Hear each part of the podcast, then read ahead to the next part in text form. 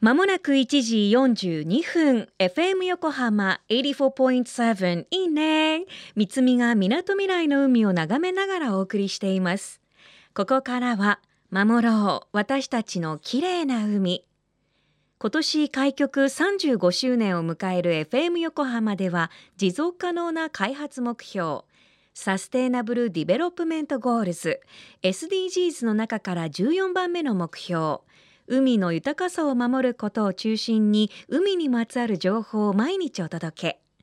今週もお話を伺うのは講談社ブルーバックスから出版された本。温暖化で日本の海に何が起こるのか。水面下で変わりゆく海の生態系の著者で科学ジャーナリストの山本智之さんです。地球温暖化により海の温度が上がってしまうことで生まれたもう一つの難題とは？FM 横浜をお聞きの皆さん、DJ の三見さん、こんにちは。科学ジャーナリストの山本智之です。あの地球温暖化を起こす原因物質というと、代表的なのは二酸化炭素ですね。で、二酸化炭素は水に溶けると炭酸になります。私たち人間活動によって、その大気中にどんどん二酸化炭素を出すと、それが海に溶け込んで、海水の性質を変えてしまいます。これを海の酸性化と言います。海水はもともと弱アルカリ性です。で、その酸性とかアルカリ性の程度を示す pH っていう指標でいうと、世界の海面の pH っていうのは8.1くらいです。で、海の酸性が進むと、この数値がどんどん下がっていきます。で、海の酸性化の何が問題なのかっていうと、貝やウニ、それからサンゴなどが炭酸カルシウムの殻や骨格を作りにくくなってしまうということです。気象庁は海洋気象観測船と呼ばれる船を使って広い範囲の海で調査を続けています。この調査で得られた過去約30年分の観測データを分析したところ、海の表面の海水の pH が10年あたり0.018のペースで下がり続けているということが分かりました。そして海水の pH が低下するスピードは以前よりも速くなっているということが分かっています。これはまだ今いっぱい吸収してるっていうことなんです。どんどん CO2 を吸収して海が酸性化が今は進んでると。ただ将来、これがどんどんいっちゃうと、大気から海へ二酸化炭素が溶け込みにくくなってしまうということが分かっています。つまり、温暖化のブレーキ役としての海の力がそがれてしまって、温暖化が加速してしまうと心配されています。あの海の温暖化と酸性化は、どっちもその人類が大気中に大量の二酸化炭素を排出し続けることで進行していきます。つまり温暖化と酸性化は根っこは同じ問題と言えます。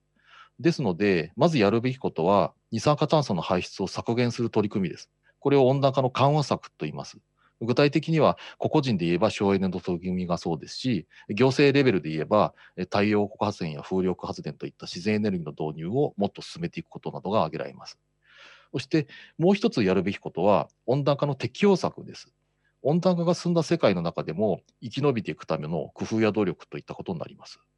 で海の温暖化が進めば、日本の海で取れる魚の種類も変わっていくことになります。具体的に言うと、冷たい水を好む鮭のような魚が減って、代わりに今まであまり食べたことのない南方系の魚が増えると考えられます。そうしたときに、えー、そういう魚を食べる文化がないからっていうことじゃなくて、南方系の魚も積極的に漁獲して流通させると。で消費者はそれを食べるということが、海の温暖化への適応策の一つになるのではないかと思います。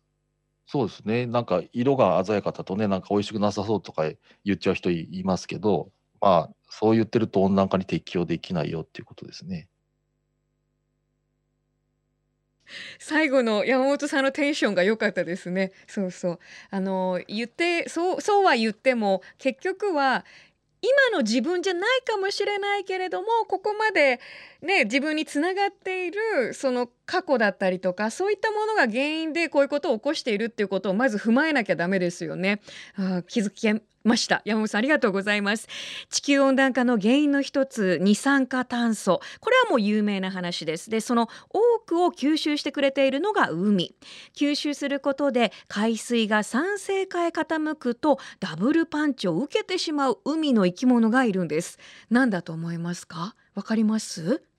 答えはまた明日。今日のインタビューは FM 横浜の特設サイト海を守ろうからも聞けます。FM 横浜では海岸に流れ着いたゴミなどを回収し海をきれいにしていくために県内の湘南ビーチ FM レディオ湘南 FM 湘南ナパサ FM 小田原のコミュニティ FM 各局とその他県内のさまざまなメディア団体のご協力を得ながらやっています。これらのメディアは神奈川守ろう私たちのきれいな海実行委員会として日本財団の海と日本プロジェクトの推進パートナーとして活動。FM 横浜守ろう私たちのきれいな海 Change for the Blue 明日も同じ時間に。